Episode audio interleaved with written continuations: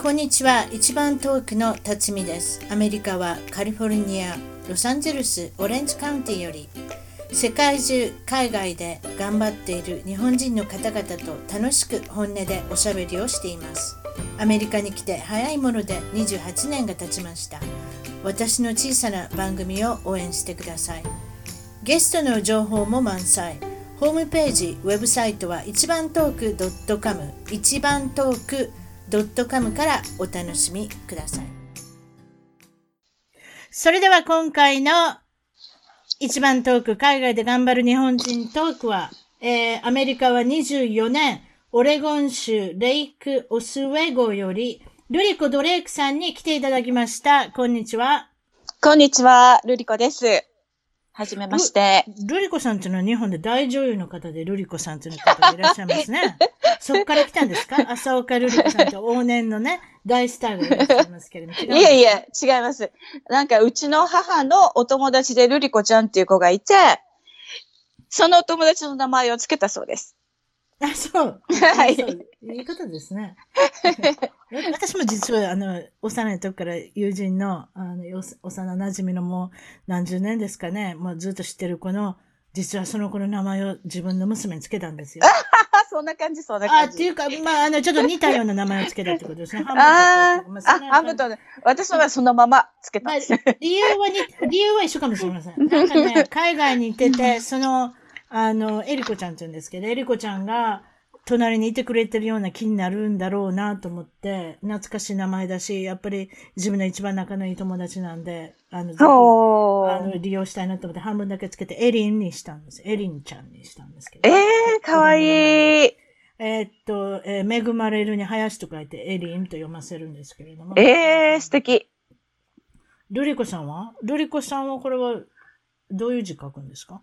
私ですか、うん、本当は、あの、うちの母がつけたのはジョールリのルリですけど、うん、あの、市役所に届けに行ったら、うん、それは、東洋漢字じゃないとか言われて、その当時うるさかった時代なんですって、漢字に。そんな指示するんですか？そう、漢字にすっごくうるさい時代があって、それでその漢字は使いませんって言われて、うちの母が半分取って、それで止める離れる子にしました。あ、そう。今やったらもう、もう、とんでもない感じがいろいろ出てそうそう。そうそう。日本人のね、名前はわかんないですからね。全部当て字で。うん。でしょ？でしょ、うん、そうですか。当て字、うん。そういうこともありますね、今だ、ね、まあ、とにかく、止める、離れること書いて、ルリコと書きます。アメリカは24年ってもう長いんですけれども、実はでも、結構デビューは遅かったっていうことで、30代半ばでアメリカに来ておられるってことですか ?35 であ日本で結婚していって、日本で赤ち赤ちゃんも生まれてるね？日本で3人も赤ちゃん生まれてる。そう、日本で子供3人産んでまして、うん、で、あの、日本で結婚してたんで、うん、それで35の時に夫の仕事でオレゴン州に来ました。それからずっとここです。ご主人はアメリカ人？はい、そうです。で、ご主人は？ということは日本にいたってことで日本語できるんですか？日本語ペラペラです。あら、ね、羨ましい。うちもちょっと、もう本当に何もできないから。でもまあ、私が先生が悪いって言えば先生が悪いのかもしれませんけど。なかなか難しいですね。アメリカでね、日本語を教えるっていうのはね。うん。そうですか。小玉さんも喋れる？日本、あの、家庭の中で。はいはい、バイリンガルですよ。うんと、素晴らしいですね。うん、そうですか、はい。アメリカ生活24年、そうですか。英語は苦労されましたか？来た時。もちろんですよ。35で突然、突然でもないですけど、うん、あの、あのね、二十歳の時にアメリカに、えー、っと、ホームステイでいろいろ、いろいろ行ったんですよ。です。ですから、アメリカは知ってたし、そして20の半ばにもアメリカに何回か来てたので、うん、ハワイにも行ったりとか、あの、ハワイは日本の植民地ですからね。入れないで。まあ、とにかく、あの、半年とかアメリカにいたりとかしたので、アメリカはしてたんですよ。うん。で、オレゴン州レイク・オスウェゴっていうとこには、日本人の方いらっしゃいますか？あんまり出てこないでしょ。そんなにいないですね、ここは。うんと。この町にはそんなにいませんが、これはインテインテルがあるので。位置的にはどこですか？ポートランドの下になります。ポートランド行くの近いんですか？あの、もうくっついてますよ。あ、なんだ、ほじゃ、ちょっと例えば、日系のストアに行ってお米でも買おうと思うも思うものならあるわけですか？ポートああ、あります、あります、あります。それは便利。何分ぐらいで行けんの ?15 分です。あ、なんや、そんなん素晴らしいじゃないですか。はい。もう15分で何でもありますから、それはあれですけど、日本人自体はこの街にはそんなに住んでないですね。あの、インテルがあるので、えっ、ー、と、ヒルスボロとかっていう、その、地域、そっちにはたくさん日本人がいますよ。オレゴンといえばインテルももちろんですけれども、ナイキがあったり。ナイキもありますね。あとはティラモックのチーズ。それで他は何も ティラモックのチーズ、チーズ好きなんで、ね。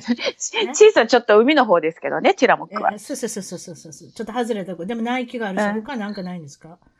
スポーツは、スポーツはバスケットボールのチームありますね。ポートランドは、えー、っと、何でしたっけ？ブレイザーズが。ブレイザーズがあります、ね。ブレイザーズがありますよ。野球のチームはありませんね。オレゴンの大学はフットボール強いですね。そうですね。はい。 University of Oregon。はい。そういうことですね。ダックスがね、強いですね。うちの息子が卒業しました。ね、オレゴンステートよりも、うん、あ、そう、ダックスですか？ダックスですね。はいはい。じゃないですか。そうですか。えっ、ー、と、日本、えっ、ー、と、子供さん3人もいらっしゃるということで、男の子、女の子は？息子3人です。男の子ばっかり。あなた、うん、メスが1匹ですか？家の私、女王様です。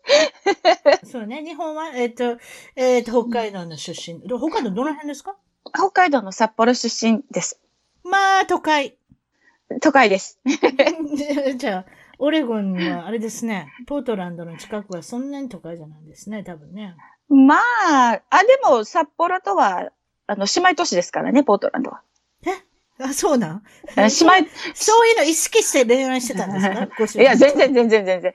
全然、全然。まさか、まさかオレゴンに、あの、ね、引っ越してくるとは知らなかったので、うちの主人は、あの、あの、投資銀行に勤めてて、それで、アメリカの、東京の外資系の投資銀行に勤めてたんですよ。それで、あの、そこを辞めて、アメリカの銀行に、あの、ヘッドハンティングされてきちゃったので、あの、私たちが別に、ね、どこに行こうと決めたわけではなく、ヘッドハンティングで来たんです。オレゴンから来てる人じゃないの？あそこは触れないようにしたいんですけども、あの、仕事で来たんです。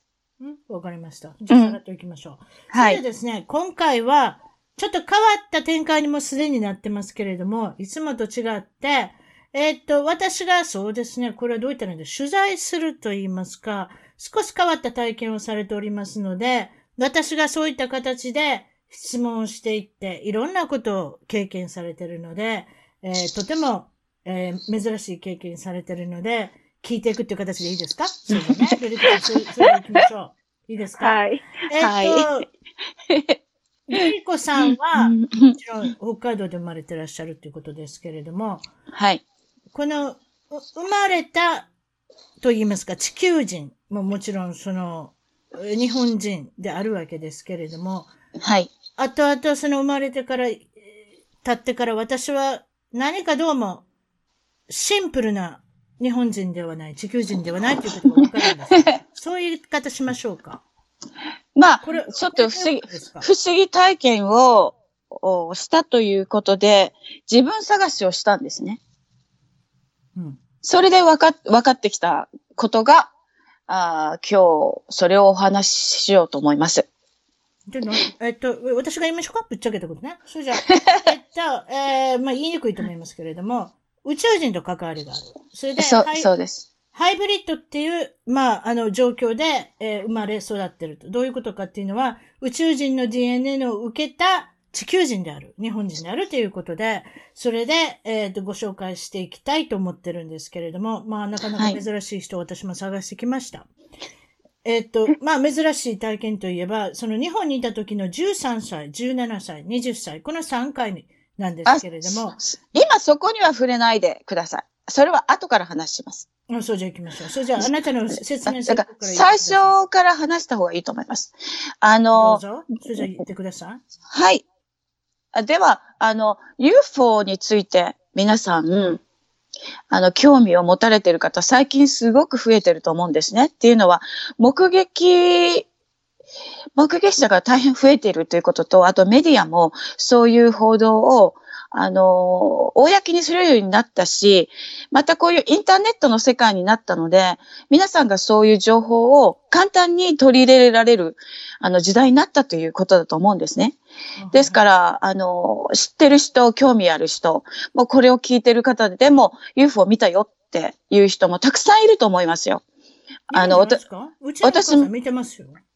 私も Facebook 友達もね、見たよとか、い、あの、撮ったビデオとか送ってくれますので、うん、ですから、もうね、あの、時代的に UFO いるんですか？っていう時代ではないんですよ、もう。もうね、UFO が存在するっていう言葉、もう、あの、分かっちゃってる、バレちゃってる時代ですよね、今はね。アメリカで信じてる人たくさんいますね。そして、えー、先日、ペンタゴン国防省より、うん、UFO の存在を明らかにするような目撃をしたっていうパイロットの、うん、えー、ビデオが、えー、映像が公表されましたね。な、なぜかって言ったら、やっぱりぼちぼちとぼちぼち。が来たんではないかと。そうそうそう。政府の判断かもしれませんけれども、うん、まあ今までから言われている、例えばオズウェル、オズえオズウェルっていうの？あ、違った。ロロックスウェル？あ、違った。ロズウェル。あ、で、何でしたっけ？ニューメキシコの方にありますね。うん、有名なところが。あとは、はい、えっ、ー、と、エリア51、エリア51っていうんですか、うん、ネバダのラスベガスの近いところに、あそこはどうもあの宇宙人との交信場所であったり、例えばその秘密がいっぱいあるんではないかっていうことが、うん、昔からよく言われてません。日テレの八尾純一さんが 私はそれのイメージがあるんですけれども。ああ。私はね、私は別に、あの、すごい興味があった人ではないですよ。あ、そうですか私は逆に、日本では興味ありません。こっち行ったら、こっち来たら別に UFO 見たいと思ってるの全然見ないので、あの、あの、忘れてましたけれども、これもちろん、もちろんこの UFO の、なんで UFO って書くのかっていうのは、これは I, Unidentified Flying Object。そうですね。未確認飛行物体ですか？ですね。はいはいはい。ということなんですね。それでまあいろいろご紹介、体験談をご紹介していただきたいんですが、うん、まず、何が普通に主婦をされててお母さんであって、何か起こったんですか、うん、そうですね。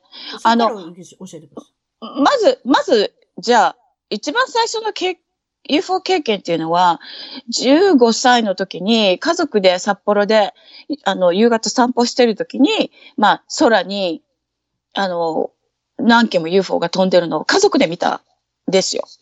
ということは、あなた以外の人にも見えてるんですか？それはね。兄と母と一緒に、あの、飛んでるのを見、見ましたよ。でも、全員目撃。素晴らしい。目撃しましたよ。うん、だけども、なんていうのかな、実際にそういうのを見ると、あら ?UFO だわ？って終わっちゃうんですよ、別に。うん。何色だったんですか、うん、何色？状況は。状況ですか？あの、V 字型になって飛んでましたね。光って。飛んでるんですか？中島公園っていう公園の上でしたけども、あの、V 字型になって、こなんていうの？太陽組んで飛んでましたね。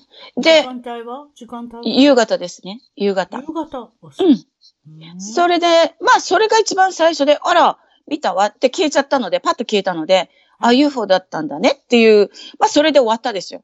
うん、で、17歳くらいの、あの、高校生の時だと、16か17だったと思うんですけども、うん、まあ、私、あの、高校の授業中にですね、窓側に座ってる女の子が、大きな声で、えー、って言ったんですよ。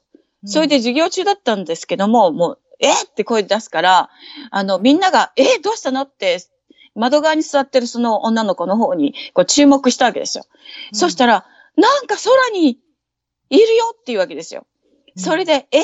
っていうことで授業中だったけど、もうあの、そこベランダがあったので、うん、もうベランダにバーってみんなが出て、それで空中に浮かんでるものを見たわけですよ。うん。その空中で浮かんでるものっていうのがなんか、こう金属製の箱みたいな四角いものが、あの空中に浮いてたんですよ。で、隣のクラスも、その隣のクラスも、私たちがバーって出たもんだから、もう出てきちゃって、大騒ぎになっちゃって、それで先生が、もう中に入りなさい、外見ちゃダメだとか言って、私たちをこう。ということは、かなり何人の人が見てる複数ですか？そう、だって3クラスぐらい、あの、うん、ベベランダにバーって出てきちゃったので、はいはいはい、みんなで見てるんですよ。すごいですね、北海道の状況も。そうでで、その箱みたいな金属製のものがボンと浮いてるんですよ、空中に。動きもせず。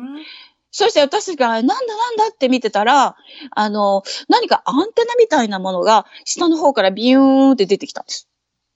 ということは飛行機でもなければヘリコプターでもない、今まで見たことないような形のものがあるということで。空中にただ浮いてた。そう。それすごいですね。ほんで？どうなったんですか？あそれで、だから、それしか見てないですよ。先生が中に入れって言って、うん、もう、あの、外を見るなとかっていうふうに言われたので、そこで終わ終わった。だから、それが、まあ、なんですか、UFO 体験って言えば最初の私の体験ですね。記憶にある体験はそこ、そこです。それで、うん、いや、それから全然、あの、忘れてますし、何も、あ別に、あの、別に。2000年に入ってからですか ?2000 年。そうですね。2000何年ぐらいでまた、オレゴンに来てから。そうです。2010年。おはいはい。覚えてます、ね、2010年の1月4日でしたけれども。うん、すごいですね。私のあの、覚えてますね。日記書いてるんですか？それは記録しましたよ。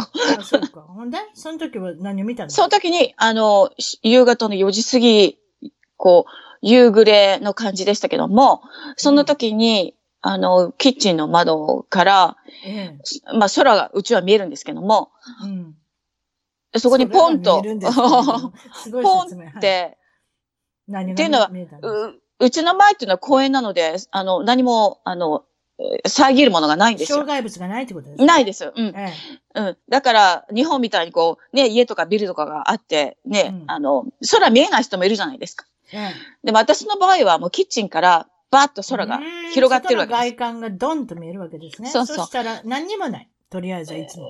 いつもはね、何もないんですけども、まあ空に光るものが、うん、あの、光るものが見えたんですね。それで、で、なんだろうと思って見ていたら、うん、あの、動かないんですよ。うん。でもそれ私目の錯覚かなって思って、これ飛行、あれ？なんで動かないのかなって思って。うん、そして、見ていたら消えたんですよ。パッと。あら。パッと消えて、だから、なんか雲か何かがあって、飛行機が、かなんかが、そこに入ったから見えなくなったのかなって思ってたんです。目こしたでしょひょっとしたら老眼が入ってきたんじゃない かなっていう。そしたら、あの、右の方にポンと現れたんですよ。またその光る物体が。はい。それで、え？あ、じゃあ、右の方に飛んでたんだな、この飛行物体は、と思ったわけですよ。うん。で、見ていたら、また、パッと消えたんですよ。うん。それで、あ、じゃあまた、久美子何かがあって見えなくなって、また、こ、右に出るのかなと思って見ていたら、うん。左に出たんですよ。まあ、そういうことですか。だから、え、それはありえないでしょっていうことで、あ、これ UFO だってその時に気がついたんですよね。それは一人。あなた目撃者一人。誰も私キッチンで一人にいたので、はい。周りには目撃者はいなかったんですけど、うん、はい。それで、えー、っと、UFO を見たですね、その時に。で、からの何かそれからが起こり出したんです。はい。はい。それじゃ言ってみてください。だから UFO を見る人っていうのはいくらでもいるけれども、うん、私の場合はその UFO を見たその日から、不思議なことが起こり始めたんです。例えばどういった時に起こるんですか？例えばその夜、あ、まあ、あの、その時にしましょう。その時に、あの、ものすごい愛を感じたんです。愛って愛情？ラブ？愛情、ラブですね。あの、ラブっていうかもう、あの、慈愛の愛っていうか、私を包み込むような、本当に、あの、幸せな気持ちになるような、神からの愛のような愛を感じたんです。やっぱりこれは家族の愛ですか？まあ、その、愛、その愛の種類もいろいろありますけども、うん、経験したことがないような、あの、無償の愛みたいな愛ですね。なるほど。そして？それを感じたんです。うん、それで、実はその、その時って私心がとても傷ついて苦しい思いをしていた時だったんですよ。その時に。で、その UFO を見てから、その心の苦しみっていうか、あの、その時のね、思いが、いや、癒されてしまったんですよ。なるほど。はい。それで、本当にいい、あの、状態っていうか気持ちになってたんですね。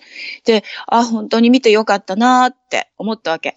それでその日の夜、あの、寝るとき、ベッドによ、横になったらですね、うん、脳幹っていうのかな？脳の、脳の中から、うん、あの、脊髄に向かって、ずー、ずー、ずーって、こう、電気のようなものが走るようになったんですよ。はいはい。で、なんだろうこれと思って、もう、あの、すごい経験したわけですよ。それから、何かが変わっていったんですよね。なんか。例えば体の異変だとか、皮膚、皮膚？そうそうそうそう。何か異常をきたしたようなことが朝起きたら、見られ、うん、見られるようになったっておっしゃってましたね。それをちょっと説明してください。はい。ですから、そのず、ずずずっていう、その、多分それはアクティベーションって言うんだけども、目覚めさせることを、あの、宇宙人がしたと思うんですね。それで、えー、っと、その後ですね、記憶では、あの、多分、そんなに時は経ってないんですが、左の足の、なんて言ったらいいのかな？左の足のかかとのちょっと手前ぐらいの外側はいはいはいはい。にポコって、うん、なんか丸いものが入ったんですよ。うん。感じるんですか？なんか入ってるって。いや、見えるから。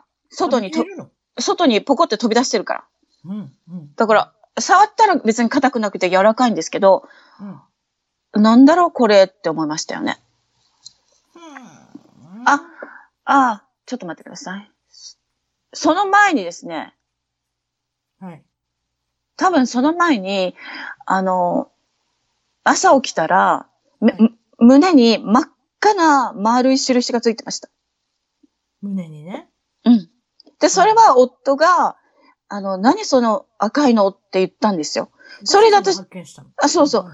それで、え？って、あの、自分が見て、なんだって思ったんですが、ちょっと直感的に、直感的に、うんうん、あ、これは、なんか、普通じゃないなって思ったんですよ。痛くも痒くもないし。それで、まあ、そういうことに詳しい友達がいたので、その人に電話をしました、すぐ。で、胸にこんなし、なんか、印みたいな赤い、ハンコみたいのがおさ、お刺さってってるよって。そしたら彼女が、あの、姉さんやられましたねって言ったんですよ。え？な、何？って言ったら、それはね、マーキングって言うんだよって教えてくれたの。だから私はもう何にも知らないですから、何にも知らないので、そのお友達がマーキングだよって言葉を教えてくれた。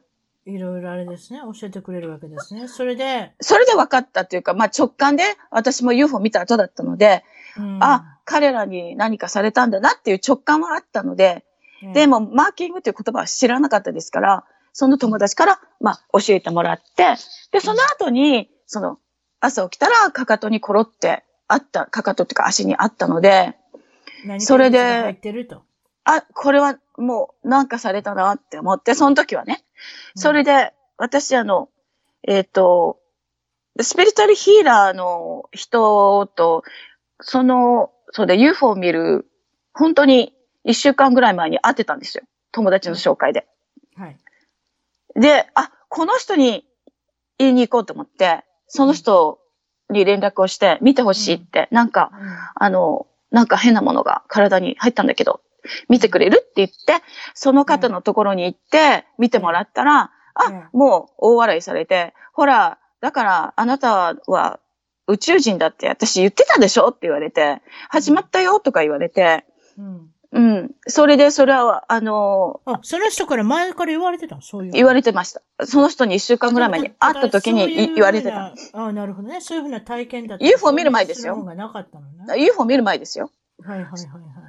で、え、何言ってんのかな、この人と思ったぐらいですから。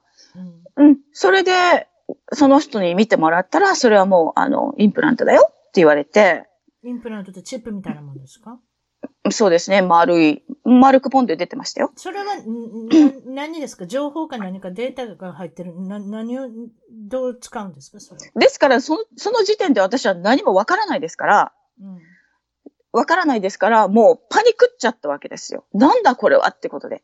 うん、それでまあ、そういうもの入ったよってことは分かったけれども、うん、それで、あの、皆さん、江戸川慶史ってご存知ですか？聞いたことありますよ。江戸川慶史って眠れるサイキックってね、言われている、うん、まあ、百何十年前に、あの、アメリカにいた、えっ、ー、と、サイキックヒーラーですけども、あの、今でもそのオーガオーガニゼーションはあって、サミズとかやる人ですか？いや、彼はサミズはしません。しない。トランス状態になって、アカシックレコードから、うん、あの、情報を持ってくる人ですよ。で、健康に関するいろんな著書を書いてますね。どういうふうに自然に治すかとかね。うん。うん、だから、あの、まあ、サイキックですよ。で、その、あの、まだ、えっ、ー、と、組織が世界中にあって、で、たまたま私、その少し前にですね、えっ、ー、と、日本人で、えー、私の、まあ、うちから10分ぐらいのところに、その、えっ、ー、と、江戸川慶史オレゴン支部を持ってた人がいて、紹介されててね、会ってたんですよ。うんうん、で、その人だったら話が、あの、ね、わかるかなと思って、すぐ訪ねて行って、うん。それで、えっ、ー、と、ご主人と彼女に、あの、店に行ったんですよ。こんなのが入ったよって言って。うん、えそしたら、まあそのご主人が、うん、私に、あの、えっ、ー、と、記録をね、どういうこれからきっといろんな経験していくだろうから、あの、ちゃんと記録を取りなさいとかって言ったんですよ。それで、うん、あの、えっ、ー、と、そのあなたがこれから経験することは、いつか人に話をしたり、本にしたり、何か、あの、することになると思うから、あの、記録をしなさいって。その時彼が使った言葉が、スキャラーっていう言葉を使ったんですよ。スキャラー。スキャラーって何ですスキャラ、スキャラーって、ほら、ばらまくっていう意味。はいはいはいはい、はい、うん。スキャラーっていう意味はばらまくっていう意味なんですけど、その時、あの、私、うん、石のブレスレットをしてたんですけど、うん、彼がスキャラっていう言葉を言った時に、その石、石のブレスレットがパーンって割れ、あの、パーンって切れて、石がバラバラバラって、巻かれたんですよ。で、その、もう触ってもいない腕の、あの、ブレスレットがパーンって言ったもんだから、で、そのスキャラって言葉でなっちゃったから、あの、彼が、これがね、あの、宇宙からのメッセージだよって。いつかあなたの経験は多くの人たちに、こう、散らばるように言わなきゃいけない時が来ると思うよって。それが2010年に言われたんですだから、あの、なんでそんなバーって、バーンって、ね、突然ブレスレットが切れるかっていうのも不思議な経験をしましたね。だから彼らがあの、私をモニターしてるっていうことが、まあ、そこで分かりましたね。まあ、その、私の方に数々の写真を送っていただいたんですけれども、うん。辰巳さん、これ見てみてください。っていうことで、もちろん私今、あの、見てるんですけれども、もう非常にあんまり見たことのないような皮膚の状態であったり、もう、まあ、後で、あの、うん。の方でしょうまあ、それが、ですけれども、あの、例えば、の輪になってるやつとかね。まそうですよね。あの、なんて言ったらいいのかな。なんでしょう？ハンコみたいですよね。ハンコっていうか、例えば缶詰を缶切りで開けました。その輪、輪っかになりますよね。一番の上部分が。それをカボンってなんかこう、肌にくっつけたような、うまいこと言えないですけれども、そんななんか クッキーの型みたいなやつで、カタンってやったような、まあ赤い、あれですね、印っていうんですか？そういった言い方でいいですかね？そういったこととか、写真を見たりとかして、私の主人にもこれ見てくださいって言って見たんですけど、いやいや、これは説明のつかないような変わった状態ですね。ということで、あんま後で皆さんにもご紹介できると思います。うんうんうん、これで、私の方からご紹介させていただきたいのは、うん、日本の方にそれで、あれですね、連絡して、日本にいらっしゃいって言われ、い、い、いらっしゃいって言われるんですか？来て、どうか身体検査、何でもいいですけれども、されてみますかってことを言われるんですか？まあちょっとそれは飛びすぎてるんですけど、あの、ちょっと待ってくださいね。で、そういう体験をし始めて、私は自分探しを始めたんですよ。これは何だろうって。どうしてだろうって。うん、その時にですね、あの、まあ、どういうわけか、あの、いろんな人と私すでに巡り合ってて、それで、まあ、その、最初のインプラントについては、それは、うん、えっ、ー、と、オーガニックなものでできていて、私の体のデトックスをしてくれてるものでした。うん手伝ってるんですね？そうです。私の健康を、あの、助けるためのものでした。チップ、インプラント、そういったものが一箇所だけじゃないんですか？何箇所か入ってるたくさん入ってます。たくさん入ってますた。たくさんって、今の自分の体に何箇所ぐらい入ってると思います？うーん、あの、それは、だから、それは後から言いますが、あの、目に見えるものと見えないものがありますから。わかりますけど、わかりますけど、私の番組60分なんで、その辺ちょっとわかって。目に見えるものと目に見えないものがあるから、目に見えるものについては、あの、まあ、証拠がありますので、見えますけども、あの、エネルギー的に入れてるものもあるから、それは見えないけれども、うん、あの、脳の中から、胸、胸からいろんなところに入ってるらしいですよ。で、つまり、その、私はただの人間で、人間っていうか、普通の人だったので、そういう知識は全くなく、自分探しの旅を始めたっていうことです、そこから。なんでこういうことが起きるのか、なぜこういうことがされるのか、そして多い時だと1週間に2回とか3回とかありましたので、朝起きると体に異変がある。いろんな印がある。あの、いろんなことがされてるわけですよ。それで。ご家族のこと心配しませんでした？いえ、家族は知りませんよ、それは。うん、なるほどね。うん、で、えっ、ー、と、ですから、自分の中で知らなかったので怒りが湧いてきたんですよ。うんだから叫んでましたよ。やめてちょうだいって言って。もう来ないでやめてって叫んでましたよ。うん。でもまあ、怒ってましたけどね。それでまあ、いろいろいろいろ、そして、あの、それで巡り合ったのが、ジェームズ・ギリランドという人です。ジェームズ・ギリランドっていう人は、皆さん、あの、スライブっていう映画を見たことがある人が多いと思うんですけども。なんていう映画？スライブ。誰が出てた？いつ頃の映画ですか？スライブっていう映画はもう何年も前に出てますけれども、うん、あの、ジョンソンジョンソンの子孫。70年代？いやいやいやいや、最近ですよ。こ、ここ、ここ多分10年ぐらいで作られたと思いますけど、10年、15年作られたと思いますけど、あの、もう、もう、もうペンスペルで、私 IMDB 行ってみるわ。IMDB のアプリ出しました。え、な、なんていう綴り？スライブは THVIVE じゃないかな。スライブ。ちょっと待ってください。TH? あ、わかった。RIVE スライブ。これ有名ですよ。この映画。暴露、暴露、暴露映画です。暴露本じゃなくて暴露映画です。2015年？そのぐらいですかね。あの、あの、このスライブ知ってる人多いですよ。世界の、あの、スライブ、What on earth will it take? って書いてある。2011年ですね。はい。はい、はい、はい。そこにも、ドキュメンタリーです。ドキュメンタリーです。そこに、あの、UFO と宇宙人についての、あの、ゲストで出てるんですよ。そこに。ジェームス・キーレランドって人が。はい。はい。この人はコンタクティです。で、この人と、この人に私会う機会があって、はい、あの、えっ、ー、と、インプラントが入った時に、足に入った時に店に行きました。それで、あ、そうだよって、あの、確認取ってもらって、で、うん、まあ、それから彼のところに毎年行くようになって、UFO、彼のところで UFO が見れるので、その世界に少しずつ少しずつ入っていって、自分探しをした。その自分探しをするためにはどうしたらいいかと言ったら、やはり、あの、そういう能力を持った人たちに会うこと。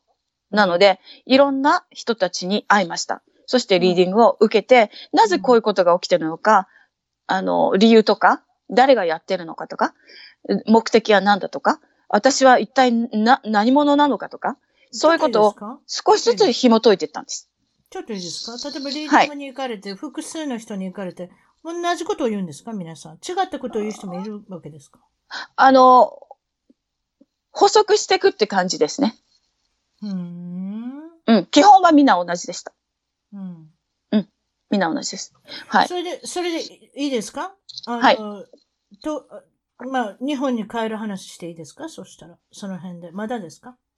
あですから、そういう自分探しをして、そしてそういうことがだんだん分かってきて、受け入れて、うん、あの、そういう状態の時に、あの、ロンドンに住んでいる、まあ、彼女はスピリチュアルヒーラーの方ですけども、彼女とつながる機会が Facebook を通してありまして、それで、あのー、まあ、彼女にこの話をすることに、計画、うん、な、な、なったんですよ。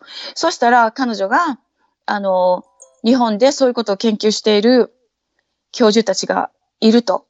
で、うん。うん、ルイコさんのことを、えー、話してもいいですか？ってことを言われたので、あ、話してもいいですよ。ってことで、そうしたらですね、それ2014年だったんですけども、あの、まあ、東京に来られませんかっていうことで、それで、あの、たまたま東京に行くことがあったので、いいですよっていうことで、まあ、その、全国からいろんな教授たち、それからサーキックたち、ヒプノセラピストとか、あとは、えっ、と、超能力者とか、いろんな人たちが集められてたんですよ。私、誰が集められたのか。ルリコさん。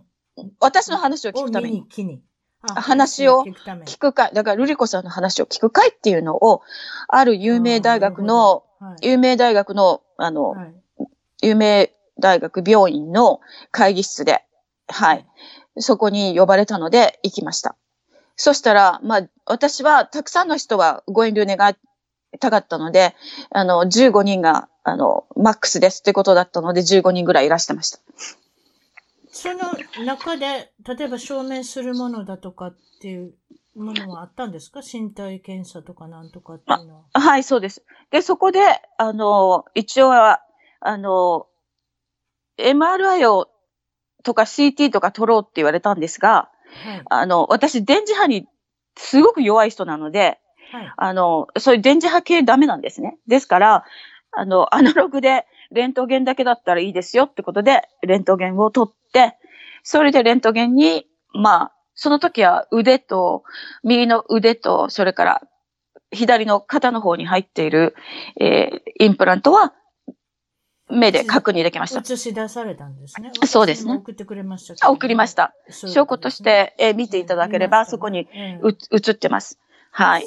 ですから。なんておっしゃってましたか？それに対して、こういうのは見たことがないとか、何かそういったことはあ、あの、レントゲンのモニターを見ていて、これは地球のものではないと言いましたね。地球のものではないと言ったんですか、うん、はい。その病院の先生が。病院の先生うん、そこに勤めている、ある有名な名前は言いませんが、あの、どなたでも多分知ってるような先生ですので、名前は言いませんが、その先生が中心になって研究したんですよね。それと、あの、人体について、えっ、ー、と、詳しい人を呼ばなきゃいけないってことで、あの、東北大学のある有名な教授も来ていて、その二人が私の、あの、レントゲンのモニターを見て確認しました。で、それで、今ちょっと聞いていいですか？そしたら。はい。インプラントは何の目的でとか、どどういったことで埋められるあの、目的で、目的とか、あの、そういうのは、あの、えー、っと、サーキック、そういうリリーディングできる人からの情報ですけれども、はい、あの、共通、その時二人、超能力者、一人の名前は、えー、っと、言ってもいいですね。秋山誠ですね。はい。ですから、あの、彼は、あの、コンタクティですし、超能力者ですし、サーキックですし、ですから、彼とはその時に初めて会ったんですが、まあ、私のことは、あの、全部分かってましたね。それと、その会に行く数日前に、えっ、ー、と、東京で、あの、教授たちから指定されていた、えっ、ー、と、サーキックのところに行くように言われてたので、そこでリーディングを受けていて、その方もそこの会に出席されてましたので、その方と、それから、あの、えっ、ー、と、秋山さんと二人で、まあ、私の、私はそこで、その証拠写真を、す、あの、えっ、ー、と、スライ、なんていうんですか？スライド。スライドで、ド見たんですか、うつし、う皆さんに、あの、証拠写真を全部見せて、ね、見せていたので、はい、うん、いろんな証拠写真見せてたので、でそれで、あの、まあ、彼らがそれを見て、えー、いろいろ言ってましたね。リーディングで、その中では、あの、別に、えー、まあ、い、いろんなことが分かっていったのは、まず、えっ、ー、と、私は別にあの、誘拐されてとか、その、アブダクションとかよく言いますが、怖いものではないんですよ。じゃなくて、私の場合は、えっ、ー、と、魂の状態、魂がいるところで、そこで私の魂が光っていて、私の能力を、あの、見て、私を選んだんですね。彼らが。それで、あの、地球に生まれていくにあたり、私に、あの、どういう目的であなたを地球に送るか、そしてどういう使命を持ってるかっていうことも全部、あの、私に話をして、私はそれと契約を交わして、納得して生まれてきたそうです。で、妊娠に関しても普通の妊娠ではないので、まず私の、これ母、あの、リーディングで言われたことですが、まず私の母親を、あの、まあ、シップに連れて行って、それで特殊な妊娠をさせるわけだから、子宮の中に、えっ、ー、と、膜のようなインプラントを入れたんですって。うん、それで、うん、私のような特殊な子供が妊娠できるように準備してたそうです。それで、まあ、人間、人間の男女の、あの、受精卵ができた時に、うん、あの、彼らがそこに介入をして、彼らの DNA, DNA をそこに、あの、入れたというふうに聞いてます。ということは、そのような方も地球上に存在するんですか？あなた以外に。たくさんいるでしょ。たくさんですか？例えば、それがわかりますか？歩いてて。例えば、イエス・キリストの妊娠を考えてください。はいはい。あれは、まさにこういう方法で受けてます。うんあの、毎日普通に生活しててもそういうのを感じるんですか？そういうのわからないいや、わからないですよ。それはわからないです。わからないです。うん。と、特にアメリカに多いっていませんでした？アメリカに多いですよね、多分ね。多分多いと思いますよ。というか、発信してるのがアメリカ人が発信してるのかもしれないですけども、うん、多いですね。それで、あの、私のようなハイブリッドと呼ばれるものの血液型って O 型のマイナスです。あなたも O 型のマイナスなんですか？はい。へあ、そう。と言われてます。マイナス。O 型のマイナスだと言われてます。に出てくるんですね。血液型に。そうですか。はい。それで、えっ、ー、と、まあ、これっておっしゃってたのは、宇宙人は地球を救うために。そうです。存在するっていうことですか？そうです。例えばそのいい例で言うと、ロシアで起きた隕石騒動っていうのがある。私にちょっとビデオ送ってくれましたけれども、はい、それに説明してください。どういったことで地球を救おうとしてるんですか？救ったんですか？あの、あまり彼らは地球の、うん、地球のことに、あの、関わりはあまり手出しはできないと聞いてるんですが、本当に、ええ、本当に危険な時は出てくるんですね。うん、それで、例えばその、あの、隕石、うん、落ちた、落ちたっていうか、ね、来たじゃないですか。ロシアに。あの時の、えー、証拠映像送りましたけれども。見ました。はい、見ましたよ。まあ一応日本の で紹介された内容ですけどね。はい。うん。ですから、ああいうふうに、えっ、ー、と、マッハ64でしたっけ？うん。で、地球で一番速い戦闘機がマッハ2じゃないですか。うん。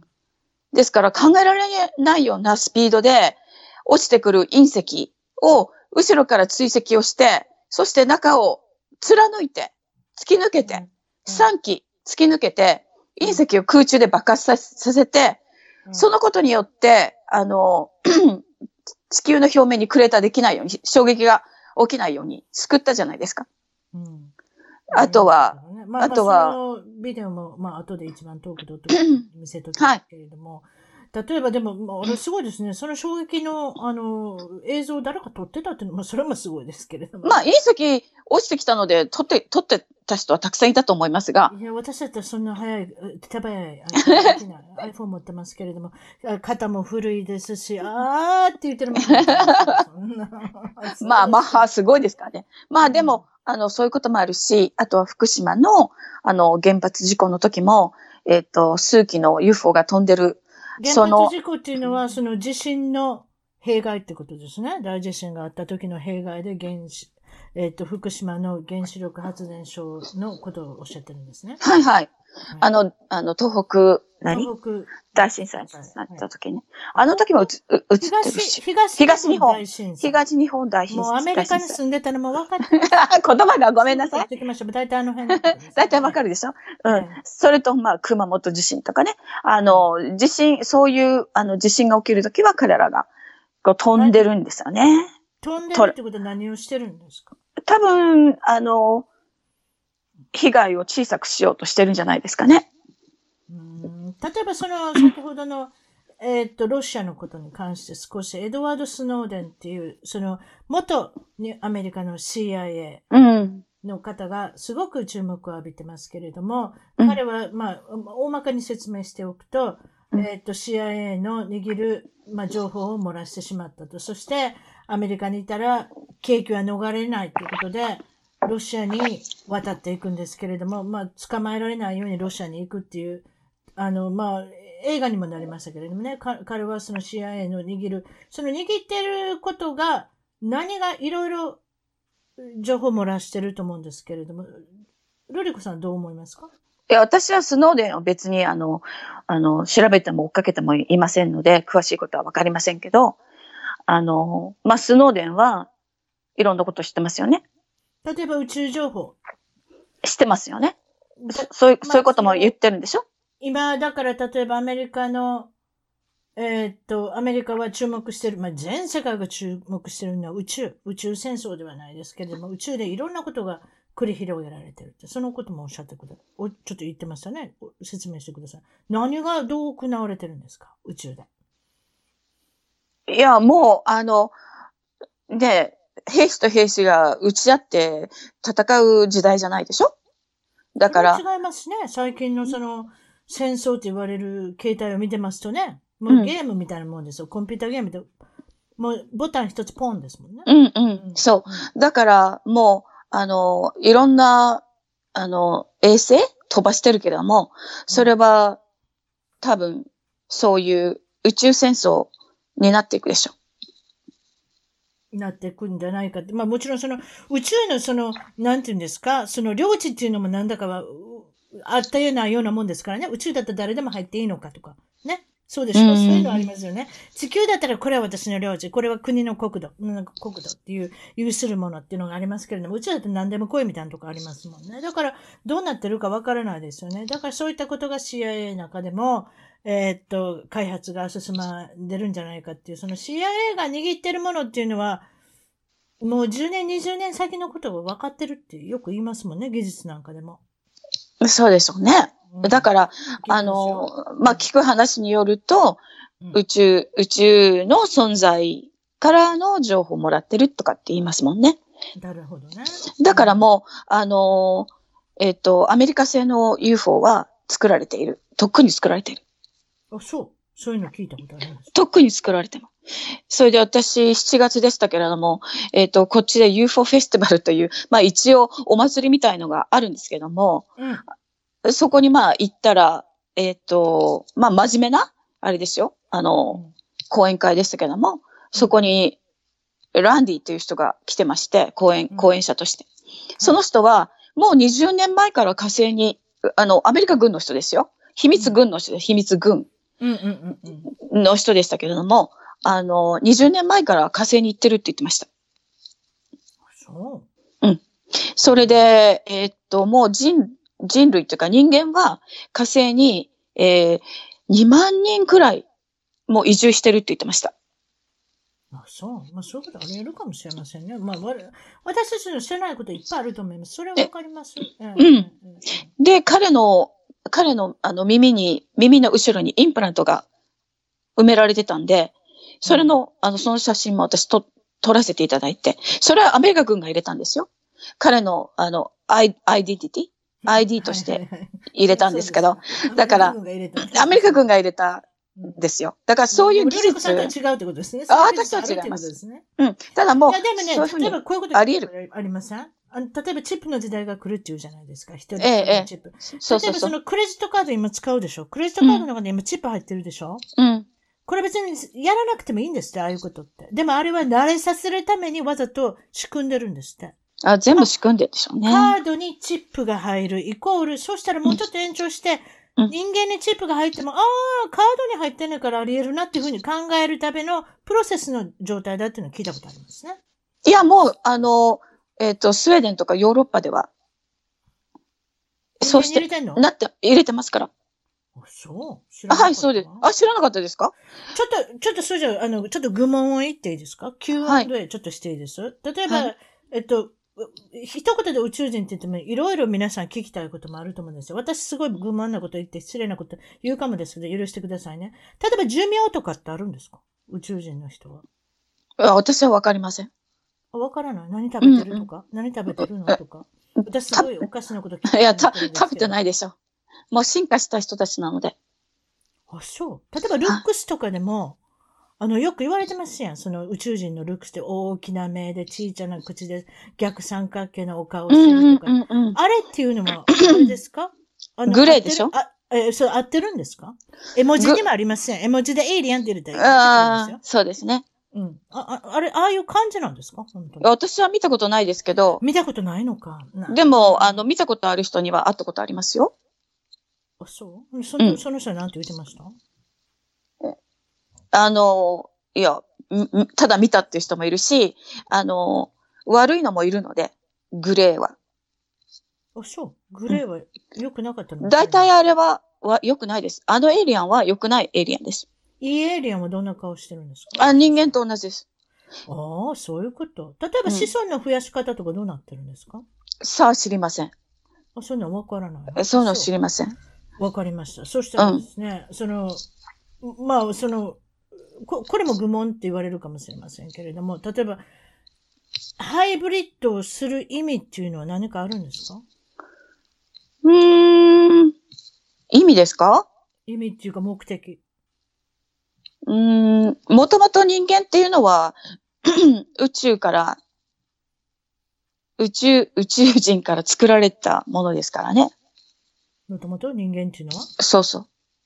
宇宙人が地球に持ってきたもんで、作ったものだから。うん。そう。なるほど。うん、まあだから、私、私とかの場合は、多分何か、うん、あの、何か使命を持って、ル、ル、ルから、あの、ハイブリッドで生まれたんだと思いますけどね。なるほどね。それで、うん、その世界を動かす、先ほどもちらっと言いますけれども、世界を動かす、まあ、大財閥って言われてるものがあるじゃないですか。それで大統,、うん、大統領っていう人もいるじゃないですか。うん、大統領を見ていて、もちろんそのアメリカの大統領のことを言ってますけれども、うん、ルリコ、ルリコさんはどういうふうに映りますか？いや、あの、操り人形だけでしょトランプさんっていうのもブッシュさん、クリントン、なんかいろいろ言いますけれども、いかがですか、この辺は？いや、あまりそこに触れたくないですけど、操り人形とおっしゃいましたね。裏にね、いる人たちが本当に力持ってるんであって、彼らではないので、誰が大統領になってもね。だからトランプさんはそういう今までの歴史的なコントロールを破ろうとしてんじゃないかなと私は見てますけど。まあ、経路に違った方ですからね。うんうん。ビジネスマンということで、うん、政治家、政治家じゃないからね。ビジネスマンというところでは大財閥の動かす、例えばロスチャイルド、ロッカフェラーとかそういう名前出てきますけれども、うん、その人たちのパワーっていうものは、ルリコさんはやっぱり感じますか？あ、もちろんでしょ。それで宇宙が、あの、それで世界が牛耳られて、コントロールされて、あの、みんな、あれですよね。奴隷ですからね。うーん、なるほどね。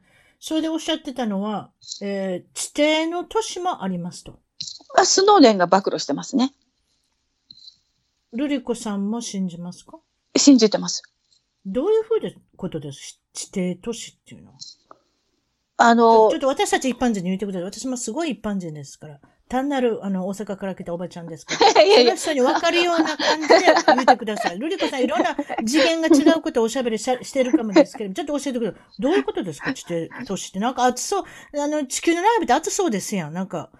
温度的に見て。私暑いの嫌いですから、ちょちょっと教えてくれ。どうなんですか？いや、私行ったことないからわからないですよ。いや、でもまあ、スノーデンが言うには。でも、あの、スノーデンというか、まあ、本も出てますので、ですから、その本を、まあ、読まれると、わかると思いますけど。そうですけど、ちょっとぶっちゃけてちょっとちらっと言ってください。いや、だから地球の内部は空洞になってるんですよ。うん？イン、インナーアースって呼びます。インナーアース。そう？うん。中に、あの、空っぽの部分があるんですか？はい、空洞になってます。だから、えー、っと、引力は逆になりますね。私たちは地球の土にむ、ね、下に向かって足が向いてるけど、彼らは、あの、地球の外に向かって、あの、歩いてますね。あれ、うん、そうそう、逆。生活しない、血、頭に血登らないの？そういうことしてて。ああ、全然、全然、全然、全然。ち、違う次元の空間なので。えー、次元な、うん、すごい。うん、うん、うん。いろんなじ、いろんな次元、いろんな次元が一緒になっていますから、そう。なるほど。そうそう例えば、こういうふうなことをされてて、いろんな学会に出たり、いろんな研究をされた方とお会いしてて、人からよく聞かれることってどういうことですか、うん、ルリコさんに聞かれること。質問されること、よく。え？いや、私予言者ではないので。いや、そうじゃなしに。例えば、どういった質問をお受けしますかってことです。私は非常な、非常な愚問を言いましたけれども、先ほど。なんかそういったこと聞かれませんか？どういうことですか？あの、日本に行った時にそういう研究の学会の方に、例えば、え宇宙での、例えば、何か覚えてますかとか。いや、私の場合は、夜中に何か起こったことで何か覚えてますかとか、なんか言われたことないですか？ああ、私の場合は記憶を取られているので、えっ、ー、と、記憶取られるの？私の場合記憶取られます。記憶取ることができるのか？できます。彼らはね。記憶、私の場合は記憶を取らないと気が狂うって言われ言われました。うん、なんかそれもわかるような気がしますけど、そうですか。あの、だから、なぜならば、私の場合は、えっ、ー、と、彼らは私はモニターをしてるんですよ。生態的にも。そうでしょうね。私の感情とかも、あと、それから私の生態的なものも全部見てますから。情報だらけでしょうね、ロリコさんだから、私の情報を取ろうとしてますので、うん、私もそれに、あの、承諾してるのでいいんですけれども、それで、あの、まあ、えっ、ー、と、宇宙、まあ、彼らのシップと言いましょうね。母船っていうか、に連れて行かれる？時も、行く時もあります。寝てる時にありますが、うん、あの、行かな、行かない時もあるらしいですね。で、行く時というのは今までに多分20回ぐらい、10回から20回行ってると、サーキックの人たちは言ってましたけれども、その時に寝。寝ること自体怖くないですか？ああ、子供の時怖かったみたいですよ。あ、そう。私、そうい子供の時に何かあったって言いましたね。私は、リーディングでは、3歳、3歳の時から連れて行かれているそうですね。ですから、あの、私の子供の時の寝方っていうのは、布団の中に 隠れて寝てたんです。あ、そう。そういうことやったわけね。だから夜が来ると連れて行かれる、どっかに誰かが来て連れて行かれるってこと知ってたんじゃないかと思うんですね。だから寝るときはもう布団の中に潜って寝るっていうのが私の寝方だったんです、子供の時。じゃあ日本にいた時に13歳から3回、17歳、20歳で何かあったっておっしゃいましたけれども、ちょっと説明してください。何があったんですか？はい。えっ、ー、と、ですからじゃあ記憶の部分から言いますね。私の場合は記憶を取られてるっていう話をしましたでしょ、うん、それはなぜかというとですね、うん、私は、あの、向こう、私のことを、あの、まあ、生態研究している、モニターしてるって言葉を使いましょう。私のことをモニターをすることを私は、あの、契約してきてるんです。ですから、あの、これはいいんですけども、えっ、ー、と、連れて行かれるっていうのは大体多分夜だと思います。寝てる時に連れて行かれる。で、うん、その連れて行かれるという記憶は取られてますので、うん、あの、ありませんし、隣に寝てる夫も、彼らは時間も操作しますので、うん、私のいない時間は戻すので、私がいなくなってはいないんですね。この地球では。それで行ってる間に何をするかというと、あの、あの、原子分子レベルにバラバラにされちゃうんですよ。あ、そう。はい。あの、マトリックスの映画みたいに、あの、分子的にバラバラになっちゃうんですって。うん、それで研究されるんですよ。それで、あの、終わったらまたピュンと、また人間に形に戻ってくるんですけど、なぜそれが可能かというと、私の、あの、エネルギー、生命エネルギー、プラーナ管っていうのが人間の脊髄のところには、エネルギーの、まあ、柱のようなものがあるんですよ、パイプが。はいはい。みんなにあるんですが、うん、そのプラーナ管っていうエネルギーの管が、私の場合は、あの、マックスに太くて強いんですよ。だから、そういう状況になっても、また人間の形になって戻ってこれるっていうふうに、リーディングでは言われました。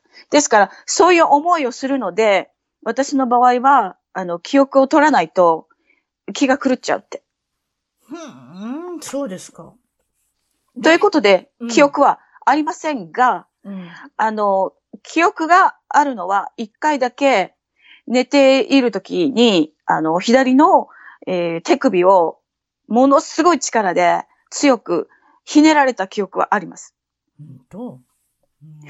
で、でも目が覚めないんですよ。いたって思って、でも目が覚めなくて、それで、あら、自分でひねっちゃったのかしらって思ってるんですね、頭の中で。うんうん、それで、右の手を自分でひねってみたんですよ。それぐらい痛く自分でできるのかどうかって。うんうん、できないんですよ。いくらひねっても。なるほど。で、スーッと眠ってしまって、それで朝起きたら、あの、手首がもう、あの、ブルーズ、あざになって、腫れ上がってましたね。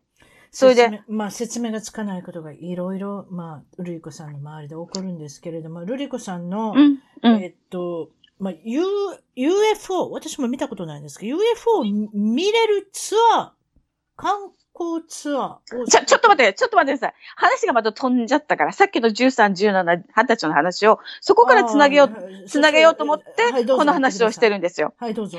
はい。ですから、まあ、そういうふうに、あの、いろんなことが体に起きるっていうことと、うん、それと、これはリーディングの中で何人も同じことを言ったんですが、うん、私は13と17と20歳の時に、あの、連れて行かれて、うん、そこで私の、あの、卵子を取られて、それでそこで彼らとの、まあ、宇宙人とのハイブリッドの子供を3人作られてます。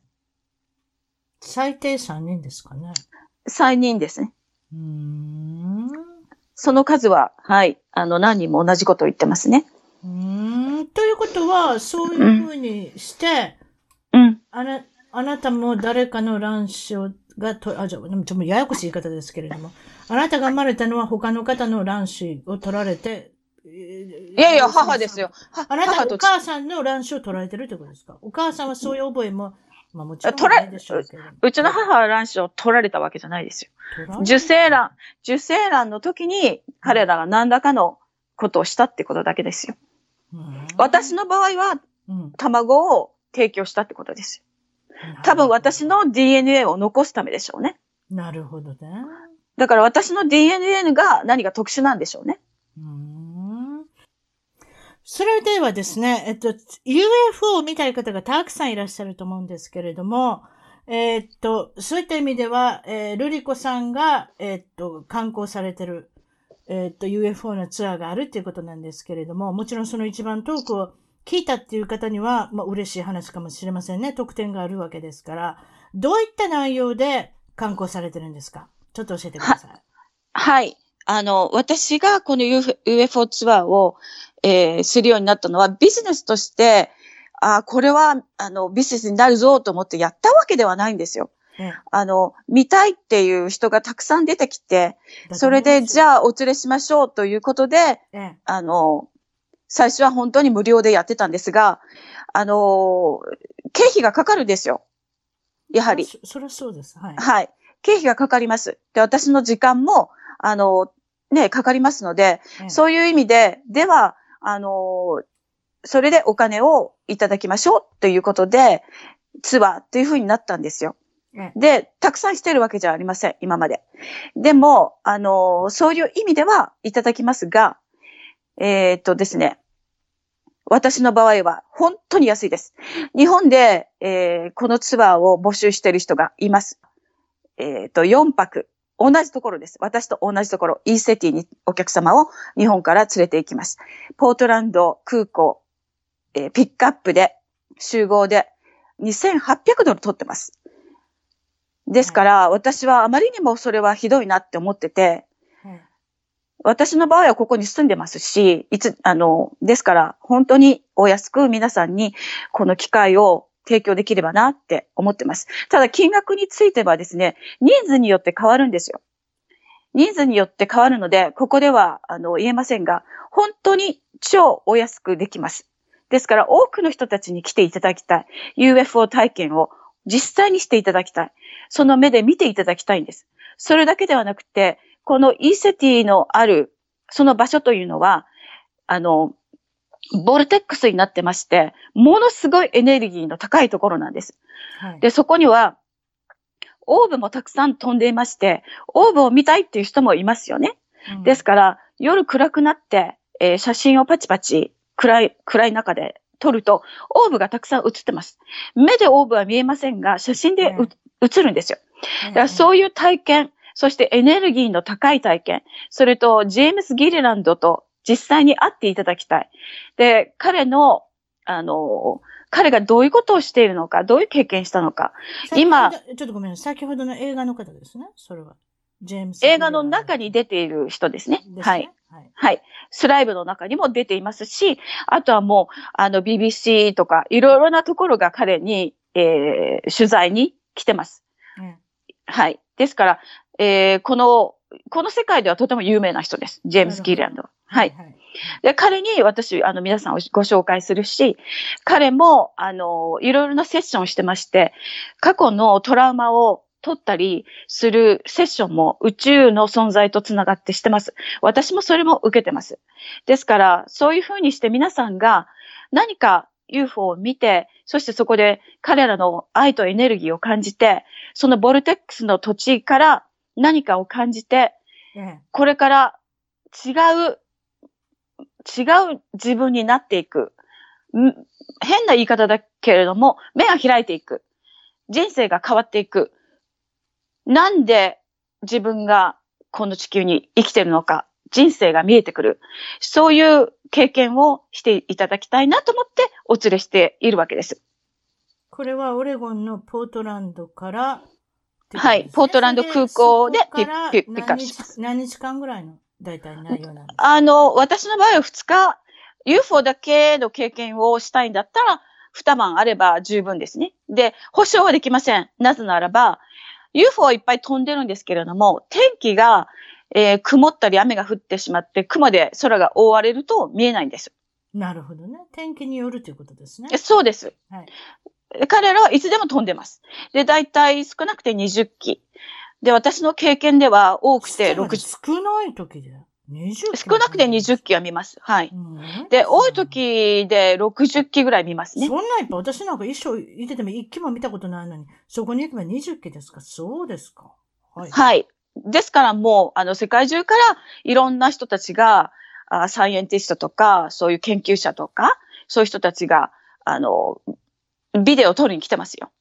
取材に来てます。そしたら、あの、ルリコさんと、もちろんその連絡先なんですけれども、はい。えっと、とりあえず言っといていただけますか？はい。では、えっ、ー、と、えー、Facebook で、えー、ルリコドレイクでリクエストしてください。で、その時に、えっ、ー、と、ラジオを聞きましたということを一言加えていただけると、えー、承認いたしますので、個人的に？言ったらいいんですね。ラジオじゃなくて、どのラジオか言った方がいいですか、あ、ごめんなさい。一番遠くで聞きました？ということで、あの、ご連絡を、それ、それがパスワードになります。それで承認させていただきますので、個人的に、あの、連絡を取り合います。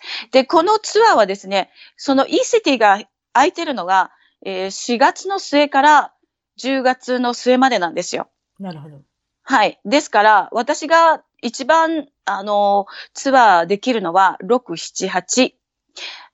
9月の初めぐらいで。6月、7月、8月、8月ぐらい。9月 ,9 月の初めぐらいまでですね。もう締め切ってしまうということなんですね。できません。それしか。それと、いつもやってるわけではなく、あの、スカイウォッチウィークって言って、一般の人たちが入れるのっていうのは、月に2回ぐらいしかないんです。わかりました。そしたら、まあ、詳しいところは、ルリコ、ルリコは R-U-R-I-K-O。そしてドレイクは D-R-A-K-E ということですね。はい。それでコンタクトお願いします。わかりました。そしたらすぐリクエストして、そこでメッセンジャーか何かで、あの、はい。いろいろな連絡方法もでき、いろいろ連絡もありますし、内容も聞いていただける、うん、詳細も聞いていただけるということでいいでしょうか？